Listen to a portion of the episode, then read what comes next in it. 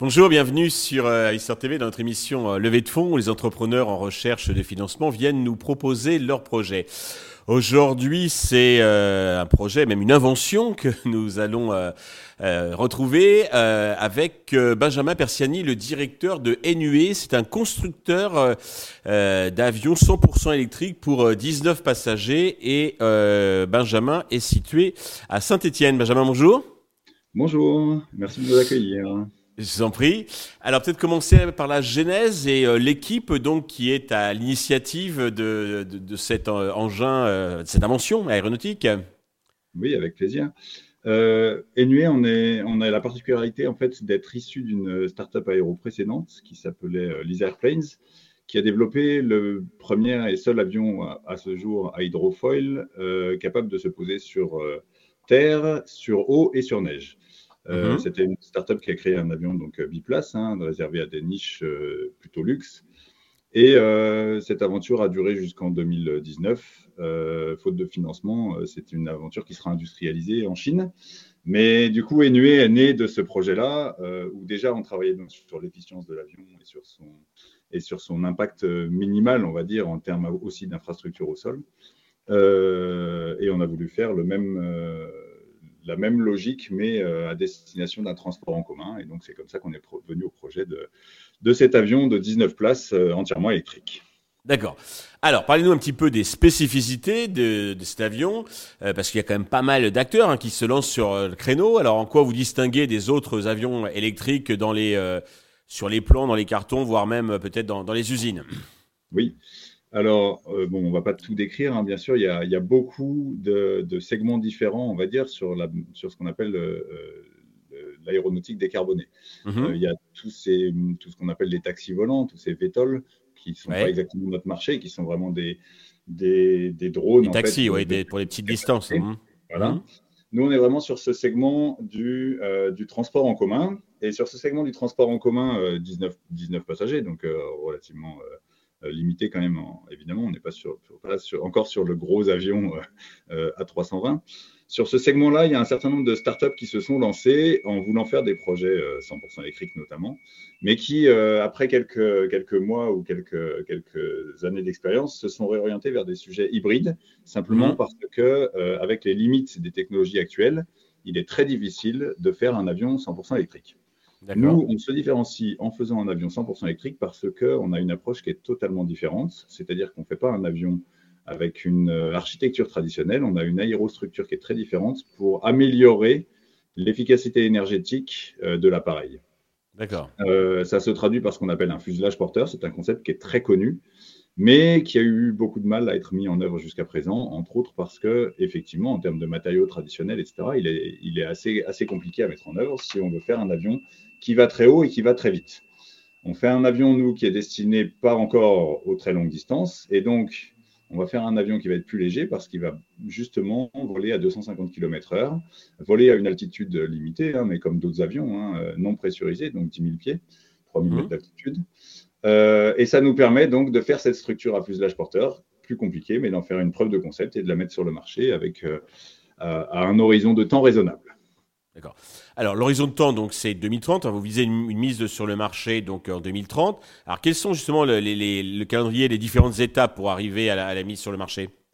Alors euh, il y a déjà eu des premières étapes de franchie, hein, évidemment. Aujourd'hui, on en est à la troisième preuve de concept. En fait, on a des preuves de concept qui grandissent au fur et à mesure du temps. On a fait des échelles un dixième, maintenant on a validé une échelle euh, un septième. Et euh, on a encore une étape intermédiaire d'une échelle un quart, puis on arrive au prototype à échelle 1 avec un horizon 2026-2027. Euh, mhm. à partir de là, évidemment, il y aura tous les tests du prototype et toute la partie certification qui, comme vous pouvez l'imaginer, est une partie importante du développement pour pouvoir faire ses premiers vols à horizon 2030. D'accord. Ça va s'adresser à quel type de passagers et euh, quel type de compagnie? Alors, ça, s'adresse en premier lieu euh, aux compagnies régionales. Donc, euh, bah, l'exemple typique qu'on donne, on est basé à Saint-Etienne, c'est le Lyon-La Rochelle ou le Saint-Etienne-La Rochelle.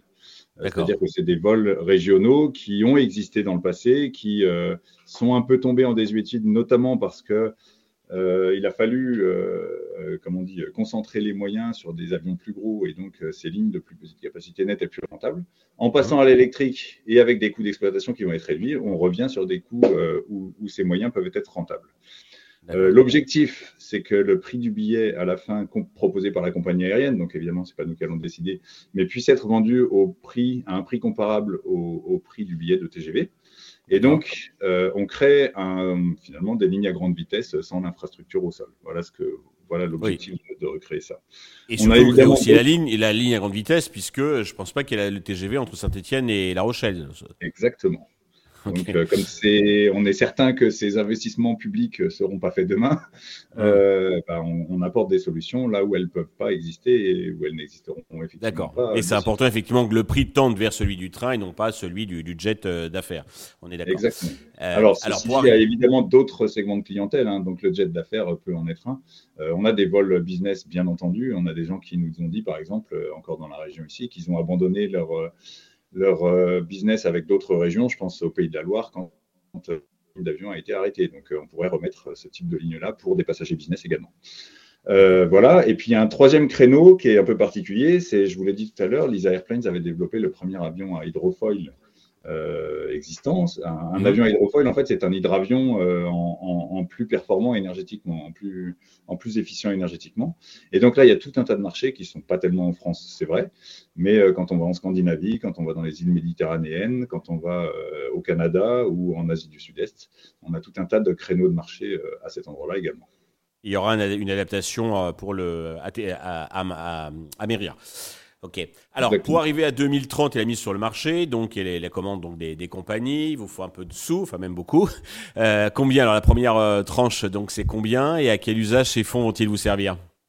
Alors, on, divise évidemment le projet en plusieurs tranches et la tranche la plus notable, c'est euh, d'arriver au prototype échelle 1. Pour ça, on a besoin de fonds propres de 20 millions d'euros.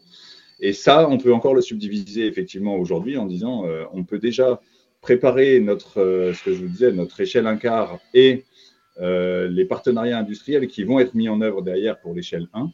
Et, pour tout ça, en fait, avec un budget de 4 millions d'euros, on peut déjà démontrer un certain nombre de choses, finalement terminer la R&D et préparer le développement de l'échelle 1 et donc préparer l'ensemble des plans derrière avec, euh, bien entendu, une nouvelle levée de fonds à horizon fin 2025, début 2026. D'accord. Donc là, vous cherchez 4 millions d'equity. J'imagine qu'il y a des subventions parce que vous participez à la décarbonation donc, de l'aéronautisme.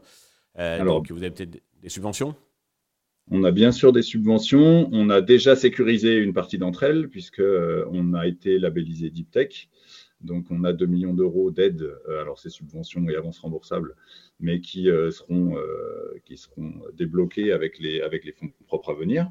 Donc, on a déjà 2 millions d'euros de subventions qui sont d'aide qui sont, qui sont prévus dans ce cadre-là. Et par ailleurs, bien entendu, bah, il y a des plans France 2030, etc., mmh. aéronef bas carbone.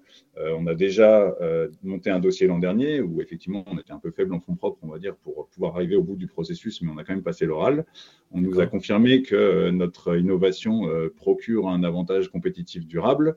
Comme je l'ai dit, on était un peu limité en fonds propres pour aller chercher euh, des subventions en, oui, il faut faire l'effet de levier, tout, à fait. Alors justement, donc 4 millions en equity sur quel valo? Alors, on est sur une valo d'une dizaine de millions d'euros. En fait, on est surtout sur, euh, on est ouvert évidemment à equity, quasi equity. Et sur cette partie-là, l'objectif, c'est, bah, on va dire, un classique des, des levées de fonds, hein, c'est de, céder une vingtaine de pourcents euh, de l'entreprise, puisque euh, bah, voilà, on a, tous les outils. Oui, parce qu'il y aura d'autres levées, donc sinon à la fin il vous restera peu je comprends. Exactement. Pour conclure, Benjamin, avez-vous un message euh, particulier à destination de tous les investisseurs qui nous regardent et nous écoutent? Alors euh, oui, j'ai un message particulier, bien sûr. Euh, vous l'avez compris, on s'inscrit euh, dans l'aéronautique décarbonée. on a quand même une différenciation importante. Alors, j'ai pas beaucoup insisté dessus, mais vous l'avez dit, on peut décoller, sur, décoller atterrir sur faible distance, ce qui nous permettra à terme d'avoir d'autres marchés qui vont s'ouvrir également en dehors de l'aéronautique classique. Et euh, nous, on imagine même euh, une, euh, une, convergence avec d'autres marchés. On a une première lettre d'intention d'ailleurs, lettre d'intérêt d'un opérateur qui est aujourd'hui un opérateur terrestre qui fait des navettes entre, euh, entre le Puy-en-Velay et Lyon et qui se mmh. verrait tout à fait mettre en œuvre ces navettes aériennes demain. donc, on, on, marché qui, selon nous, déborde un peu de l'aéro, qui, je vous l'ai dit, France 2030 a, a dit que notre, notre innovation procure un avantage compétitif durable. Et euh, dernier point, on a, euh, outre qu'on a déjà des aides publiques, on a aussi déjà des, un certain nombre de, discussions avec des investisseurs qui sont suiveurs. Donc, euh, on invite les gens à nous rejoindre pour réaliser cette première étape et valider cette, cette, dernière preuve de concept avant l'échelle 1.